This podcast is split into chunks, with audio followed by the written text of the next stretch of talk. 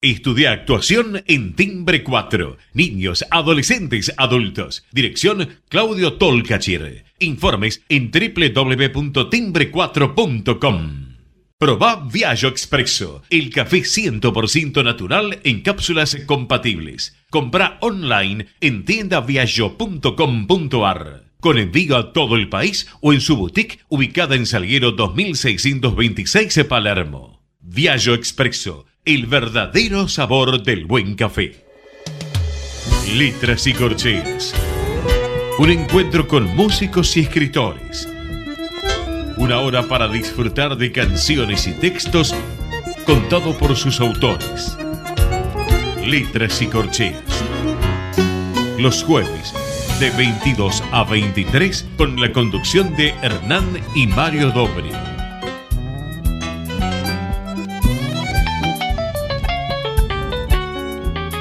Buenas noches, bienvenidos a una nueva emisión de Letras y Corcheas.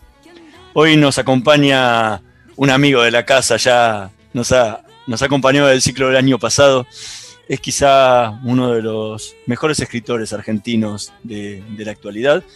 Acaba de presentar hace muy poquito, acaba de lanzar, mejor dicho, hace muy poquito, su nuevo libro, La Mesa del Olvido y otros cuentos de amor una recompilación de, relatos del que vamos a hablar largo y entendido hoy en, nuestro programa. Mario, ¿qué nos podés contar de nuestro invitado de hoy? Más que los invitados voy a tratar de encuadrar un poco eh, esa faceta de contador que, tiene mi imagen y no solo él, ¿no? De los tres espacios que conforman el ámbito de los eventos vivenciales, el espacio de la ficción como dimensión de lo imaginable atrapa al imaginador al existente estado de la fabulación y de la mentira como señuelos. En sí la ficción literaria o oral se diferencia de la ficción científica en que esta última trama sus modelos para reflejar el arquetipo de lo real y la otra construye novelas, cuentos, poesías, a través de ideogramas que sirven para consolidar lo inexistente.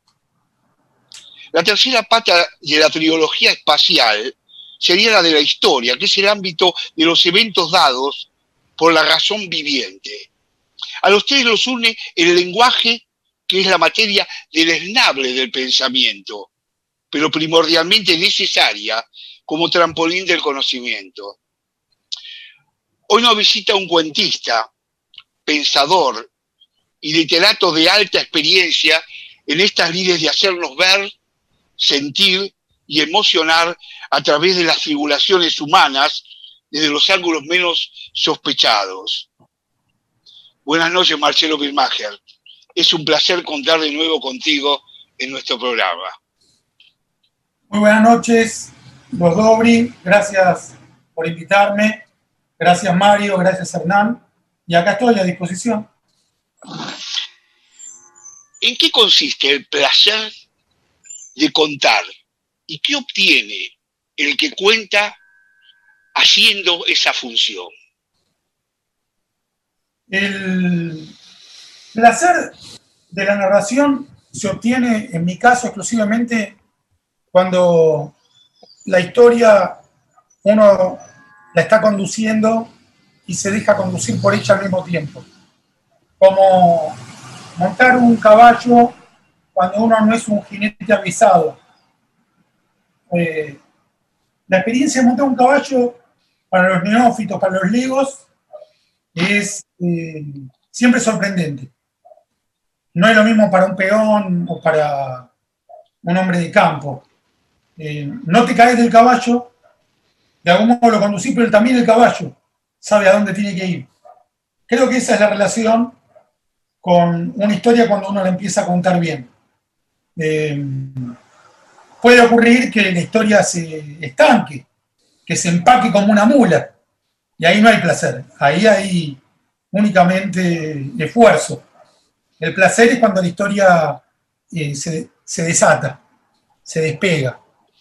Va, uno le acompaña. por supuesto, finalmente uno es el responsable, pero hay algo que nos excede cuando escribimos bien una buena historia. Y ahora cuando, cuando te, vos hablas de ese placer, el momento del proceso, del contar, y al momento de terminar, ¿en qué cambia ese placer del ver la obra, ese, ese hijo que nació y que empieza a tomar vida propia? ¿Qué, ¿Cómo cambia esa sensación dentro tuyo? Eh, primero yo quiero eh, impugnar la metáfora de los hijos respecto de cuentos o libros. No, la admito. La he escuchado en boca de muchos escritores y la, rechazo para mí. Eh, para mí mis hijos son algo extraordinario y no hay ninguna comparación con un cuento o un libro, ni mío ni de ningún autor. No, no, no se puede comparar una cosa con otra. Eh, a favor de los hijos, ¿no es cierto? Eh, y luego, en el modesto campo de literatura, que toda junta no vale la uña de un hombre, en ese modesto campo, terminar una historia es poder ser juzgado. ¿Qué dicen los lectores? Y yo creo que ahí hay también una ambigüedad, que es, por un lado, el autor eh, no la va a publicar si no está convencido. Pero esa convicción es, es un alegato, no es una sentencia. La sentencia la da el lector y el escritor. Porque todos los escritores del mundo pueden decir que mi historia no les gustó y aún así que a mí me guste. Pero yo la escribí para que ellos dicten la sentencia. Yo puedo apelar, pero finalmente la sentencia es conjunta. Es entre el autor y el lector. Eso es lo que uno siente, yo siento cuando termino de, cuando publica una historia, definitivamente uno la termina cuando la publica. No, te lo, preguntaba, te, lo preguntaba esa sensación por otra cosa. El, porque nada, uno escribe, muchas veces escribe de corrido, otras escribe y reescribe, va dando vueltas. O sea, el, método es diferente para cada uno, pero una vez que terminaste de escribirla, empieza un proceso nuevo que es el de la revisión, reescritura o, destrucción en el caso de muchos autores. Digo, ¿cómo te pasaba eso a vos en el proceso? Una cosa es el proceso creativo donde vos sacás y la otra es donde tenés que tener el proceso crítico tuyo. ¿Cómo te sentís en, esa función? Eh, yo corrijo las historias, corrijo los cuentos en función del estilo, de mm, palabras repetidas, gramatical, por supuesto ortografía, pero cuando la termino de escribir es porque tiene un sentido. Digamos que eso es espontáneo. La historia tiene un sentido. Eh, puede ocurrir que agregue una vuelta más, pero a grandes rasgos el sentido está. Eh, y, y, esa sensación, generalmente, antes de ser leída, es de completud es de satisfacción. Y luego viene la respuesta del lector, que para mí eh, es fundamental, no es aleatoria. No sé si eso responde tu pregunta. Eh, yo veo en los cuentos, y en tus cuentos también en particular, como haciendo un paralelo con las matemáticas o con las ciencias, como algo así como un teorema en donde uno plantea una hipótesis determinada y quiere llegar a un lugar y tiene que hacer esa demostración, que la demostración se torna un reto en sí. A veces uno plantea una cosa, quiere llegar a un final, pero el medio se transforma en algo, algo verdaderamente oscuro que de pronto no lo puede eh, llevar a cabo. En las matemáticas el planteo de los teoremas sirve para abrir la amplitud de un lenguaje, el lenguaje matemático y el lenguaje del conocimiento. En el caso de los cuentos tuyos, eh, por ejemplo, a mí, me provocó un impacto de revisión de conceptos míos.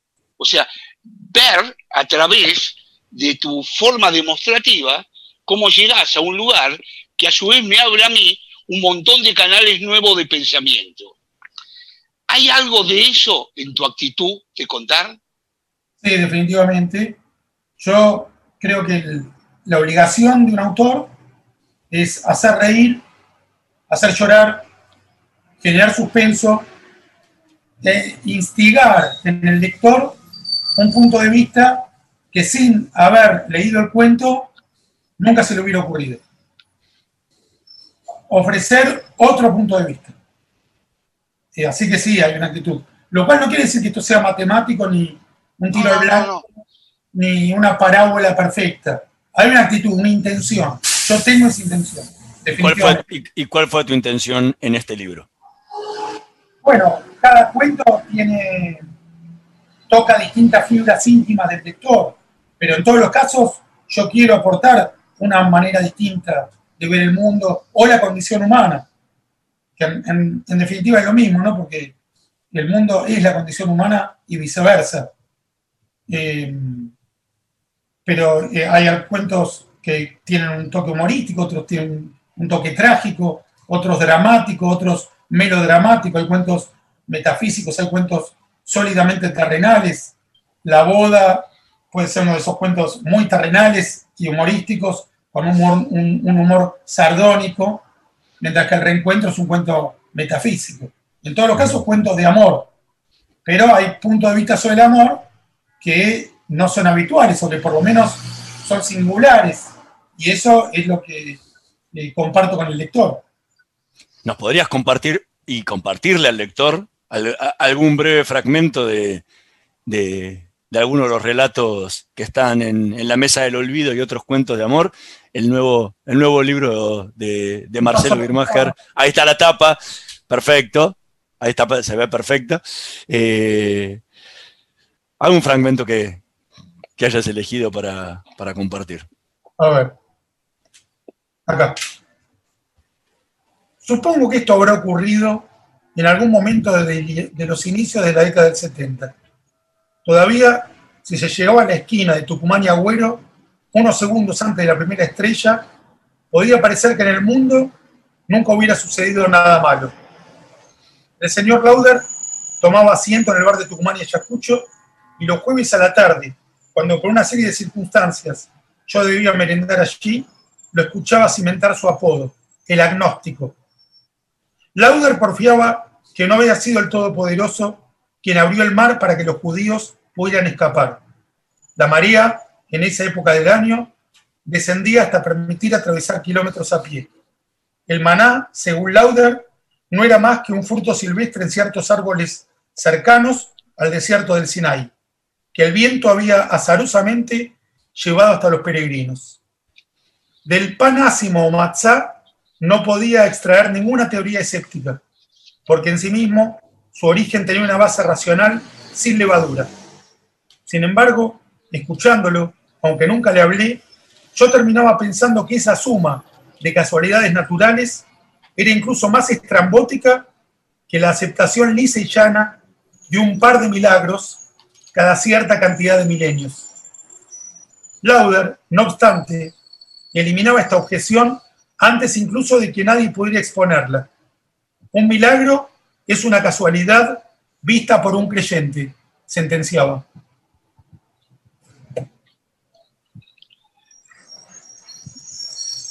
Eh, vos sabés que eh, este cuento me, encantó, la verdad que era uno de los que te iba a decir. Otro de los cuentos que también, ya así es postdata, por ejemplo, ¿no? Eh, un cuento maravilloso donde la casualidad, la imaginación, eh, el deseo. Eh, Acá viene mi esposa con el mate. Hola. Este es un momento Encantado.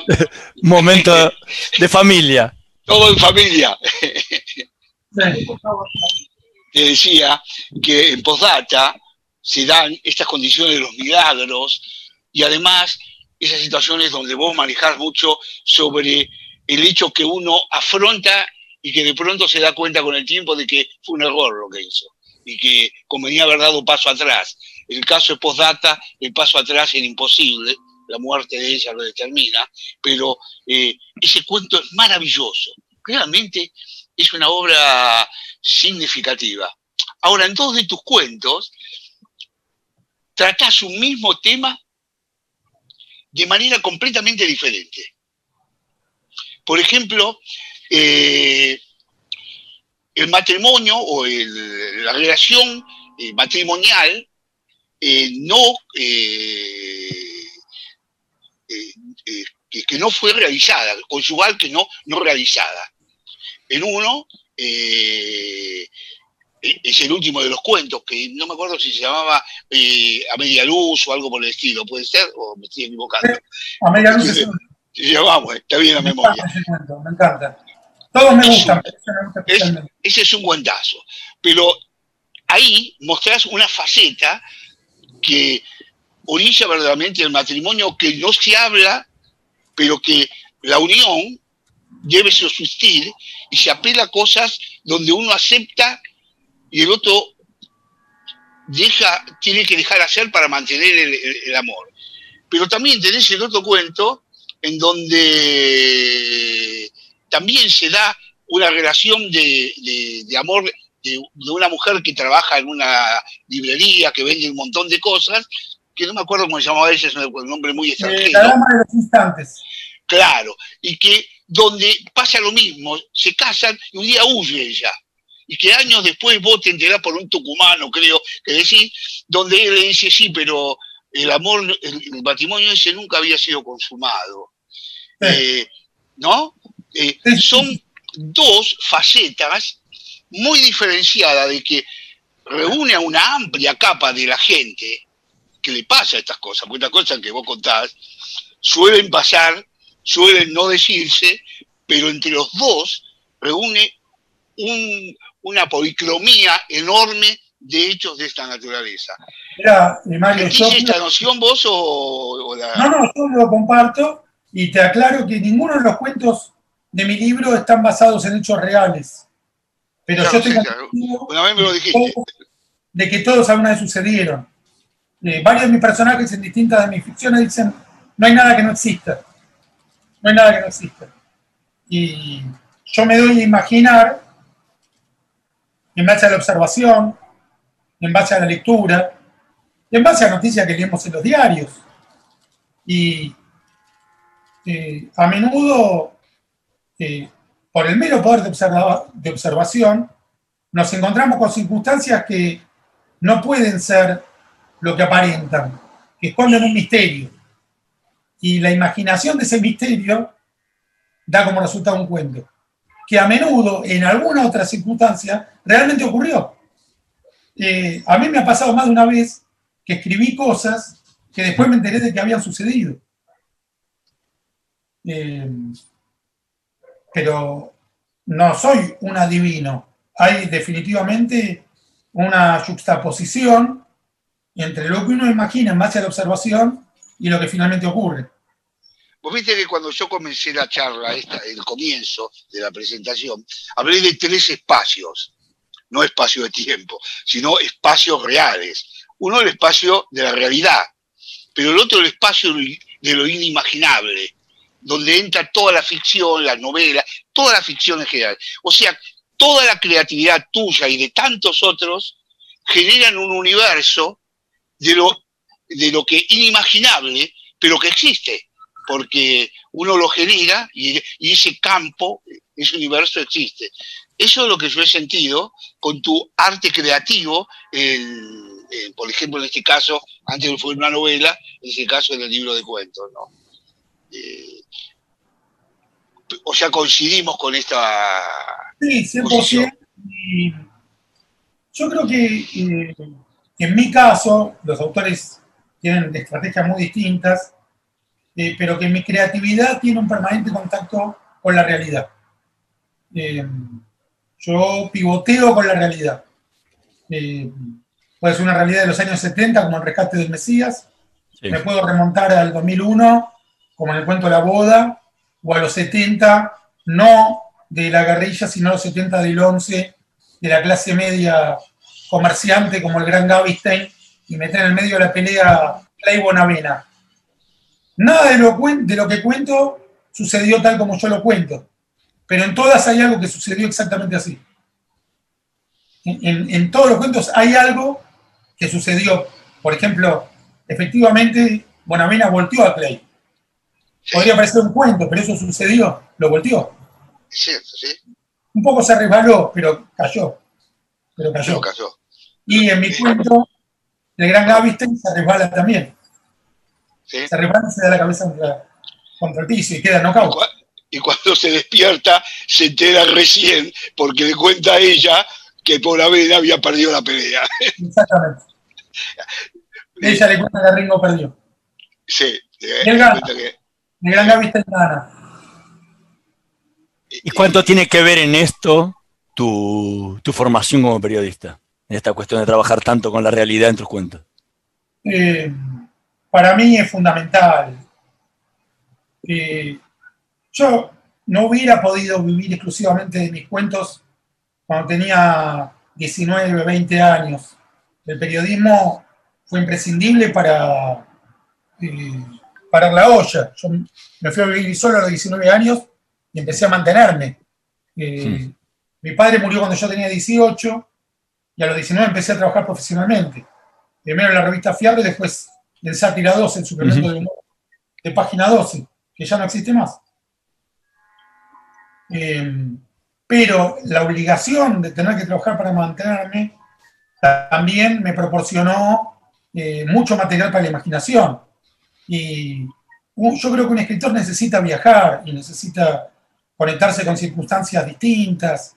Yo viajaba, bueno, desde los primeros viajes a Mar del Plata para cubrir la temporada, pero también al campo para seguir a un camión de vacas hasta que terminaban hechas chorizo o bife de chorizo, eh, a las grandes fábricas, de cubrir una manifestación de la sindical de la derecha peronista, hablar con un capanga del sindicato, hablar con médicos. Me acuerdo, en estos días estuve reflexionando que cuando yo tenía 22, 23 años, para la revista 1320, entrevisté al, doctor Pedro Kahn sobre la pandemia del SIDA, que por entonces eh, era una enfermedad eh, aterradora.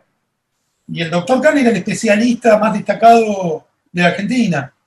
Y yo le había preguntado si la estrategia que estaban usando los cubanos, que era internar a los enfermos en sidatarios era una, estrategia eh, funcional. Me dijo que no, que para nada, que no, eso no, no había ni que plantearlo. Y 20 años después, el mismo doctor Kahn propuso como estrategia que la gente se quedara encerrada en su casa, eh, que era exactamente lo opuesto respecto a lo que yo le había preguntado hace 30 años. Bueno, esos contrastes solo te los puede dar el periodismo por lo menos a mí, es decir, la posibilidad de entrevistar gente. Y cuando entrevistas a alguien, como ustedes me están entrevistando a mí, que de pronto entró mi esposa con el mate, eh, bueno, yo los vi a ustedes, yo me fijo qué libros tienen ustedes. Ahí supongo hay una bandera de Israel detrás tuyo, Hernán, probablemente. Eh, y ya se configura un escenario y uno imagina. Eh, no es lo mismo quedarte en tu casa mirando el techo, imaginarlo todo, que entrar en contacto con la realidad y que la realidad te sugiera, te estimule el pensamiento. Ahora, eso no equivale a hacer una investigación para escribir el cuento. Alguna vez lo hice, alguna vez lo hice, pero no es un ejercicio que yo, que yo frecuente. Yo prefiero lo aleatorio, que la información vaya llegando, que quede en mi cabeza durante un tiempo prudencial y en algún momento se convierte en cuento. Estamos conversando con Marcelo Birmacher. Vamos a hacer una pequeña pausa. En un minutito más volvemos con más letras y corcheas.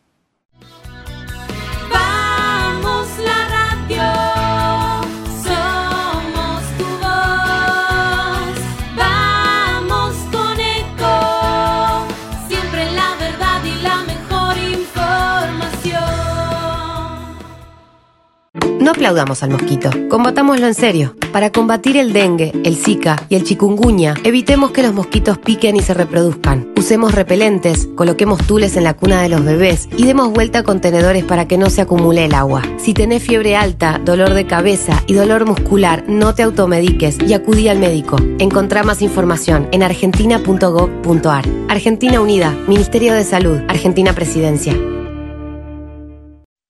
Omint Digital, la primera plataforma online para cotizar y comprar un plan médico con cobertura nacional para vos y tu familia. Ingresa en omintdigital.com.ar y conoce más. Superintendencia de Servicios de Salud. Órgano de Control de las Empresas de Medicina Privada. 0800 227 sssalud.gov.ar. RNMP 1336.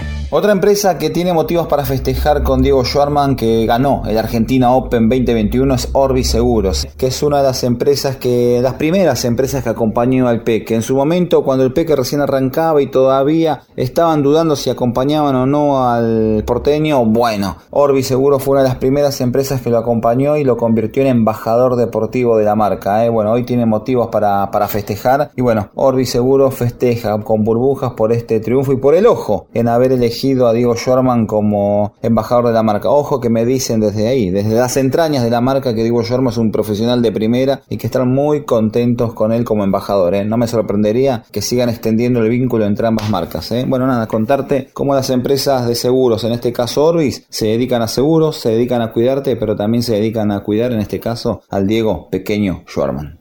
Omint Digital, la primera plataforma online para cotizar y comprar un plan médico con cobertura nacional para vos y tu familia.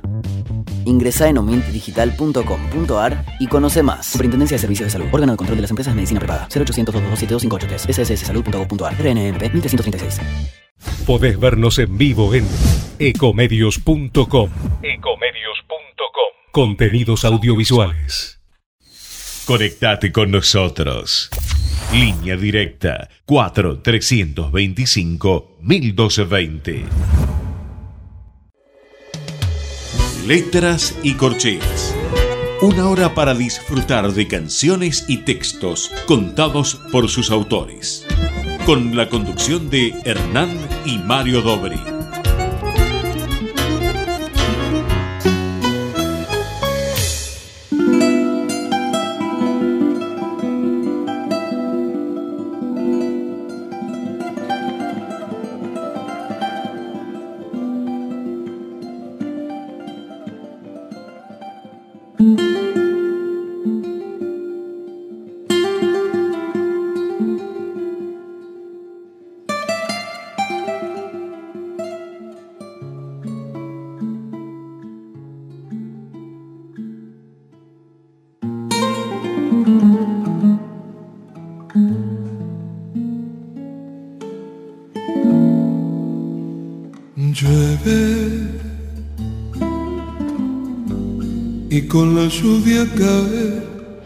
El horizonte turbio de las nubes.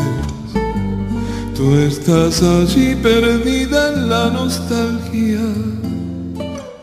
Las lágrimas del cielo no te tocan y siento como pasa por mi rostro el aire que desnudas por la boca. Llueve sobre tu rostro un vendaval de sombra.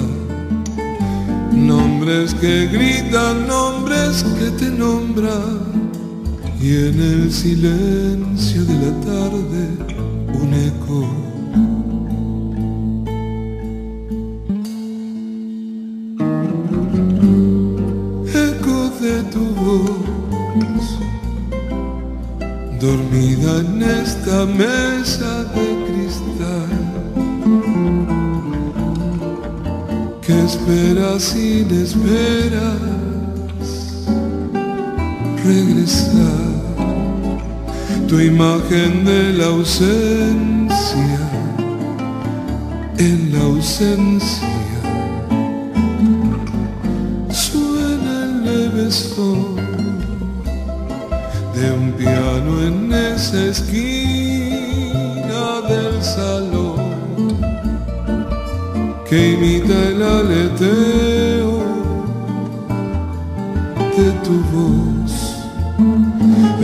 Entre las voces mías, solo mías.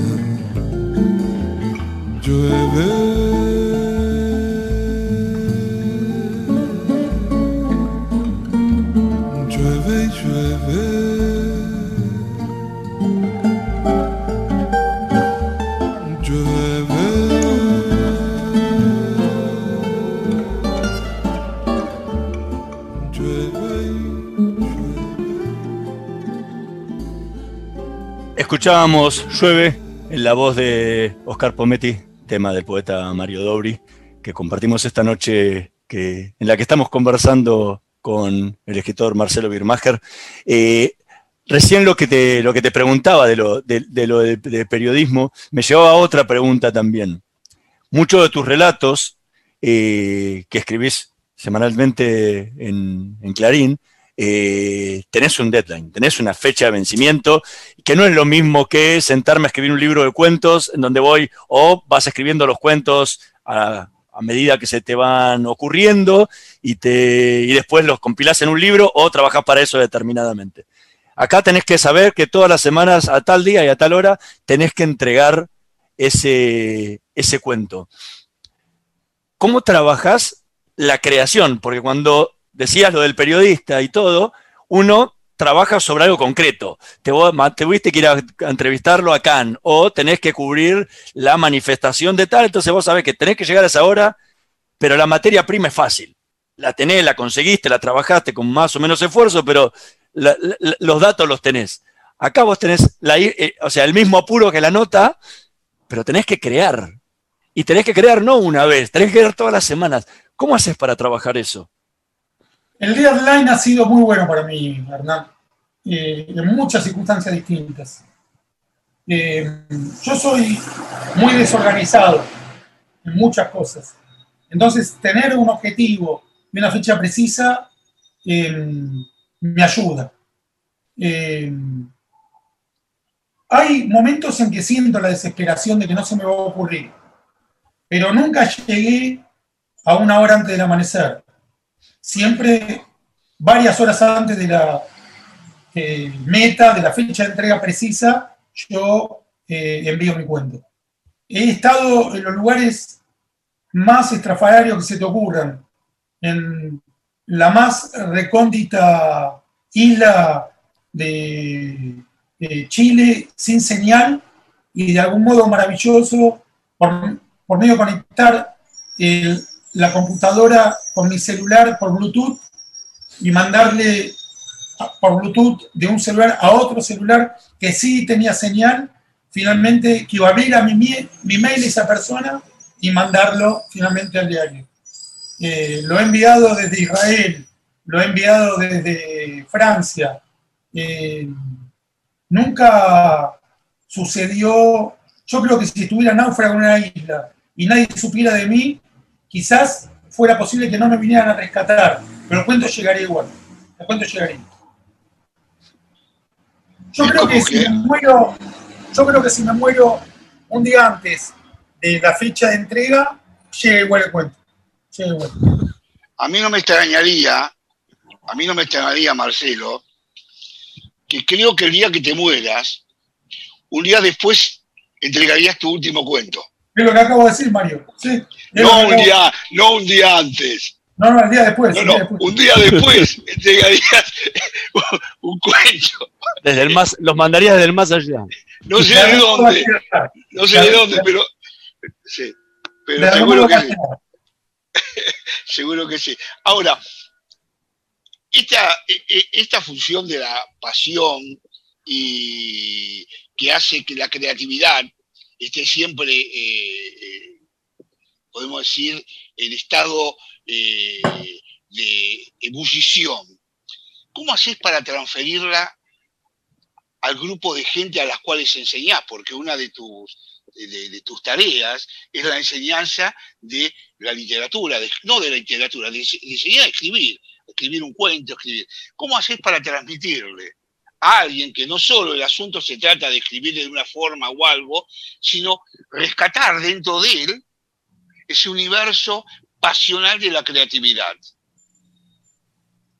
Eh, creo que todos los individuos tenemos la posibilidad de escribir alguna vez o de decir alguna vez un gran texto. Creo que es parte de, de la condición humana. Eh, que no hay nadie que no esté capacitado para alguna vez transmitir un mensaje eh, conmovedor. El, trabajo de alguien que acompaña la escritura es eh, encarrilar esa pulsión que todos llevamos adentro, que tal vez no todos quieran desarrollar, pero que el que quiera desarrollarla seguro le va a suceder. En, en mis talleres que ya llevan siete años, este año lo voy a repetir, pueden entrar a mi Instagram, que ahí está la información para inscribirse, va a ser el octavo año. Eh, nunca me ha sucedido que alguno de los alumnos no haya eh, escrito algún párrafo memorable. Todos en algún momento, todos en algún momento escribieron algún párrafo memorable. Mi tarea fue brindarles la consigna, eh, el entusiasmo, la estructura, eh, buscar la meseta de interés de ese individuo en particular que le permitiera desarrollar eso a lo que todos tenemos derecho una vez, por lo menos una vez. Eh, un escritor profesional es alguien que sabe administrar eso. Ahora, el, ¿cómo haces? ¿En, qué- en qué, ¿En qué estilo te sentís más, más cómodo teniendo en cuenta lo desorganizado que dijiste que sos? Eh, cuando eh, ta- ta- tanto en, lo, en lo que has trabajado, has trabajado en, en la cuentística y han trabajado en novela, donde Bueno, obviamente que los tiempos son muy diferentes. En cuanto al género, el cuento. El cuento es mi género predilecto, es el género con el que más cómodo me siento.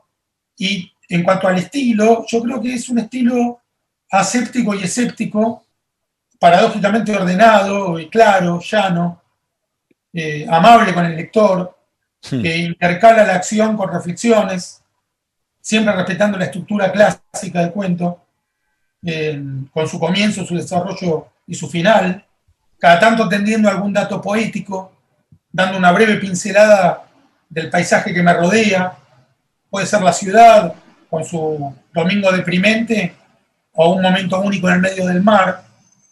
Es muy distinto el domingo adentro del mar que en Buenos Aires. Es muy distinto una estrella que ves en medio del campo que la ves desde un rascacielos. Y yo no creo que solo sea distinta la percepción.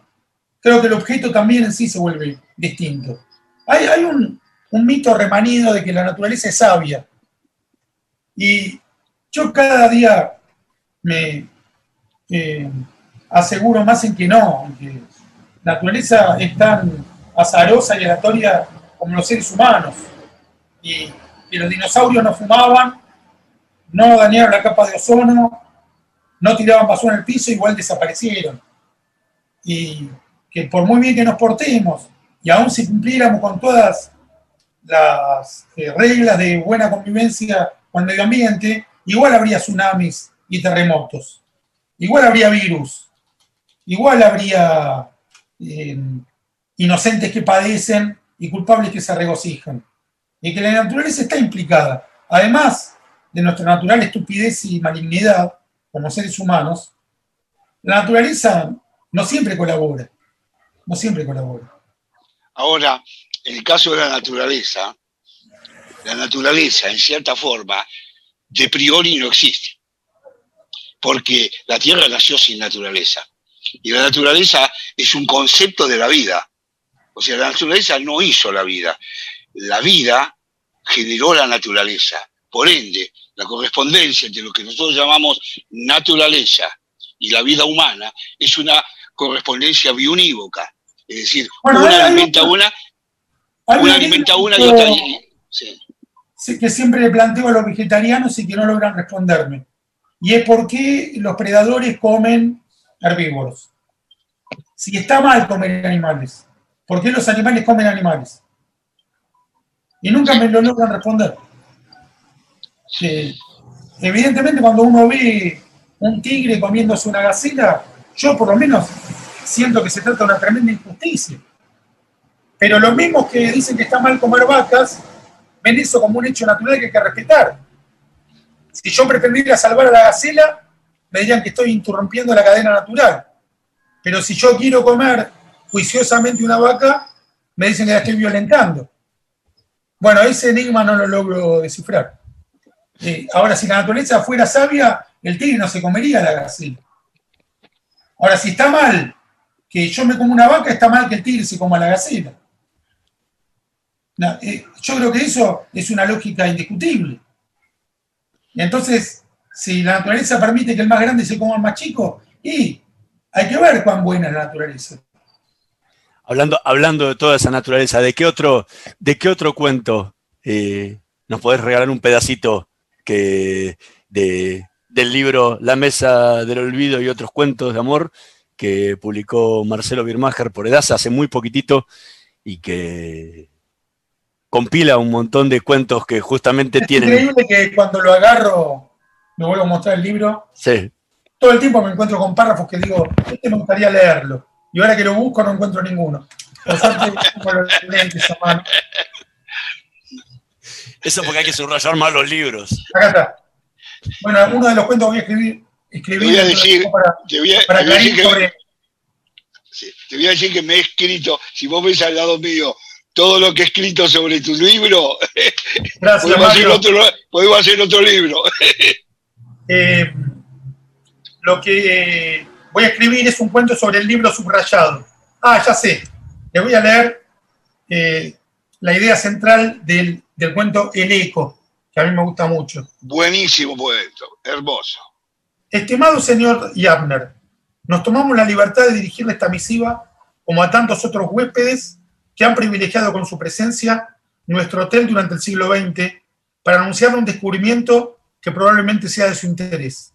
Existe una cueva, a pocos kilómetros de nuestra propiedad, que conserva el eco de la voz humana durante decenas de años. Según nuestros registros, usted ingresó en la cueva en el marco de las actividades recreativas. Lo que usted haya dicho dentro de la cueva se replicará por única vez el próximo mes de marzo en el día y la hora aquí inscriptas. Lo invitamos a escuchar su propia voz más de dos décadas después de emitida. Quedamos a su disposición para cualquier consulta. Administración del Hotel Odiseo, Itaca, Grecia. Es decir, el hotel le está diciendo a Yamner que va a poder ir y escuchar lo que dijo hace 20 años. Es un eco de efecto retardado. Eh, es una idea maravillosa. Es una idea mía. A Es- decir, está- eh, te voy a hablar de tu idea. Sí. Yo estuve en Sicilia hace ya un largo tiempo y estuve en Siracusa. Eh, tenías ganas de llegar a Siracusa, ir a la patria de Arquímedes, ¿quién no iba a estar ahí? Hay en, Siracusa una cueva que tiene la forma de una oreja con sus diferentes partes. Cuando entras, es una cueva enorme, se sienten sonidos como el eco de las voces que ellos dicen de los que estuvieron ahí a través de los siglos. En cierta forma, eh, no es lo mismo que decís vos, pero existía, estamos hablando de Siracusa, estamos hablando de Itaca, que lejos no queda, ¿no?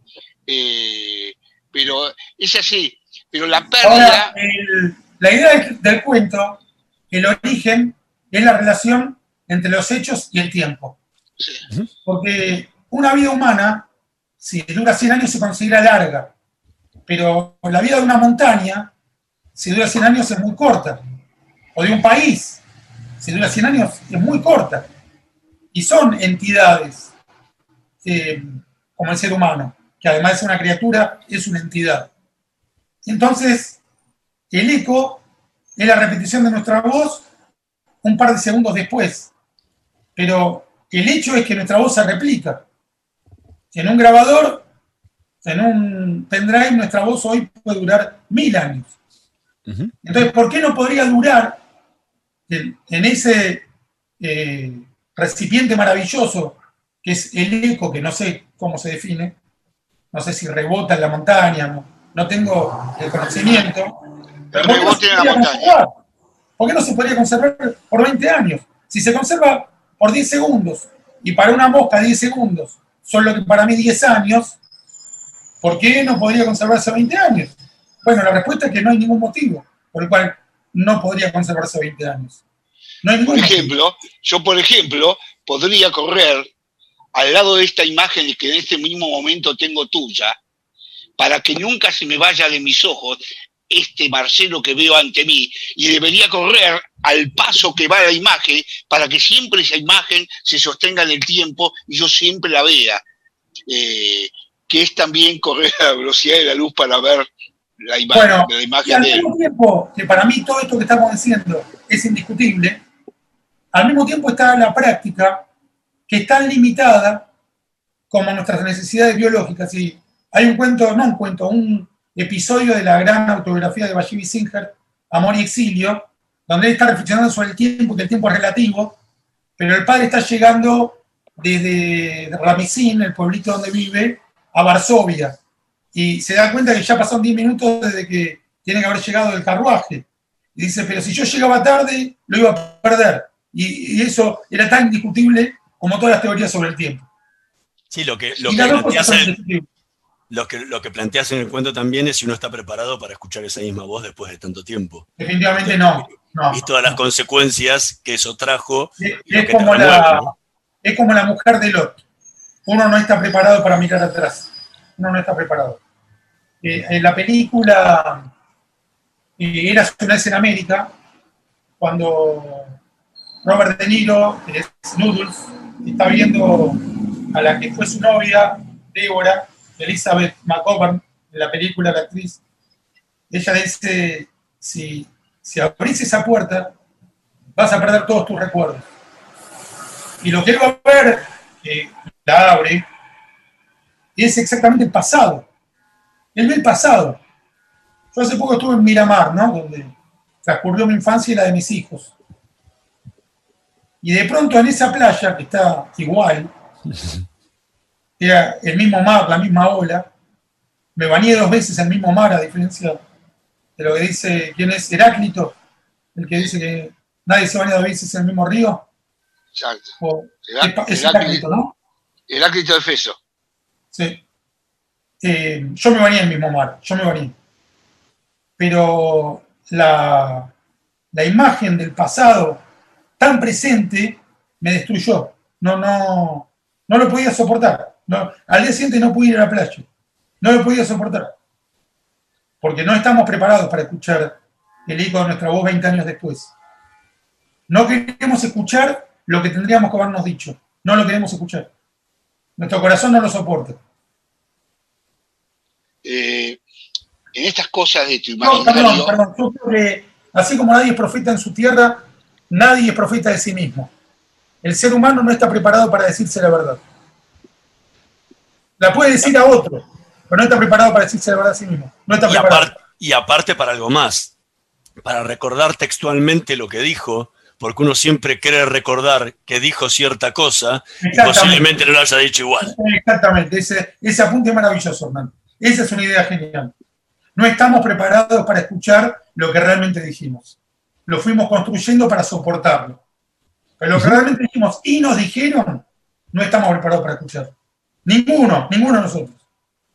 Ni Mandela, ni Luther King. Ninguno de los dos. Eh, Sí, para decírselo a la humanidad, como los profetas. A la humanidad se lo dijeron, los dos, Mandela y Luther King, les dieron mensajes extraordinarios a la humanidad, extraordinarios, maravillosos. Y dejaron experiencias políticas que son únicas en el siglo XX. Perdón que dimos toda la vuelta, pero me interesaba. no, pe- pero es, cierto, es cierto que esas voces y esas voces nuestras nos dejan atónitos. Es decir, eh, es como un golpe. Escuchar a Mandela, escuchar a Luther King, lo escuchás y te... Ahora, rato después, la humanidad sigue para otro lado. El hombre sigue por otro lado y olvida el mandato que sintió como que fue. Ningún, eh, eh, ningún avance, ningún avance humano es permanente. Ni Claro. siquiera el tecnológico. Mañana se puede apagar la luz en todo el mundo. Hay muchas ficciones que cuentan, como diría Sui Generis, segunda temporada, el día en que apagaron la luz. Hay muchas ficciones que lo cuentan. Bueno, si a tanto se les ocurre, porque puede ocurrir. Y, y lo, lo mismo podemos decir eh, viceversa, pero es cierto que las grandes catástrofes políticas dejan eh, heridas que son incurables. No quiere decir que vaya a permanecer el mismo mal a lo largo del tiempo, pero sí que la, herida es incurable. Los remedios siempre son falibles, las heridas son eternas. Marcelo Birmacher, muchísimas gracias por habernos acompañado esta noche en Letras y Corcheas. Les recomendamos a todos que lean La Mesa del Olvido y otros cuentos de amor, si lo querés mostrar una vez más, así... eh, Yo lo- quiero agradecerles mucho, padre e hijo. Mis cuentos, eh, la relación padre-hijo es eh, una de las relaciones más respetadas y más tratadas. Y les quiero agradecer porque me permitieron eh, la mejor charla del 2021. Eh, uno puede decir que pasaron pocos días, pero ya tuve muchas charlas. Y esta, esta fue la mejor. No solo por las preguntas tan enteradas, preguntas que devienen de la lectura, por sentirme, además de bien tratado, también leído, sino porque me permitieron a mí reflexionar y decir cosas que no había dicho nunca antes. Así que muchas gracias. Nosotros nos vamos a reencontrar la próxima semana en la operación técnica Carlos Heinze y Gerardo Subirana. En la edición Javier Martínez nos vemos la próxima semana.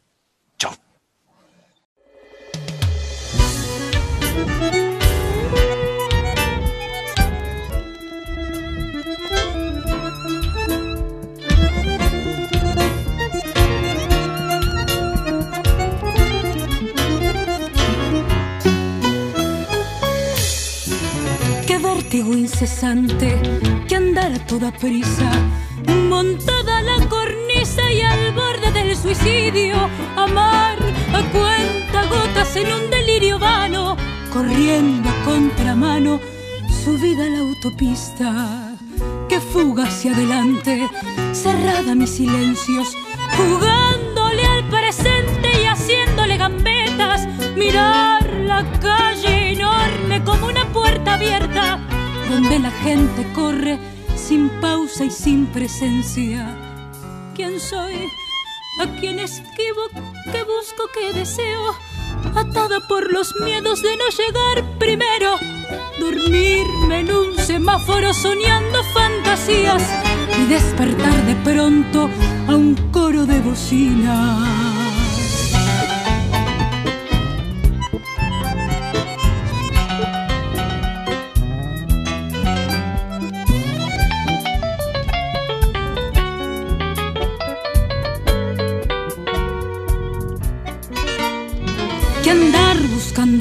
De sueños desvariados, colgada a los anhelos y al borde de la cama, sentir que se desgrana mi vida en un segundo, metida en lo profundo del día que no acaba.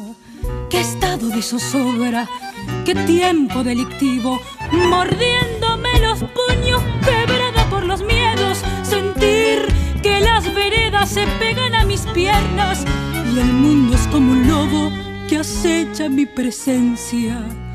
Qué búsqueda insaciable, qué inmenso desvarío.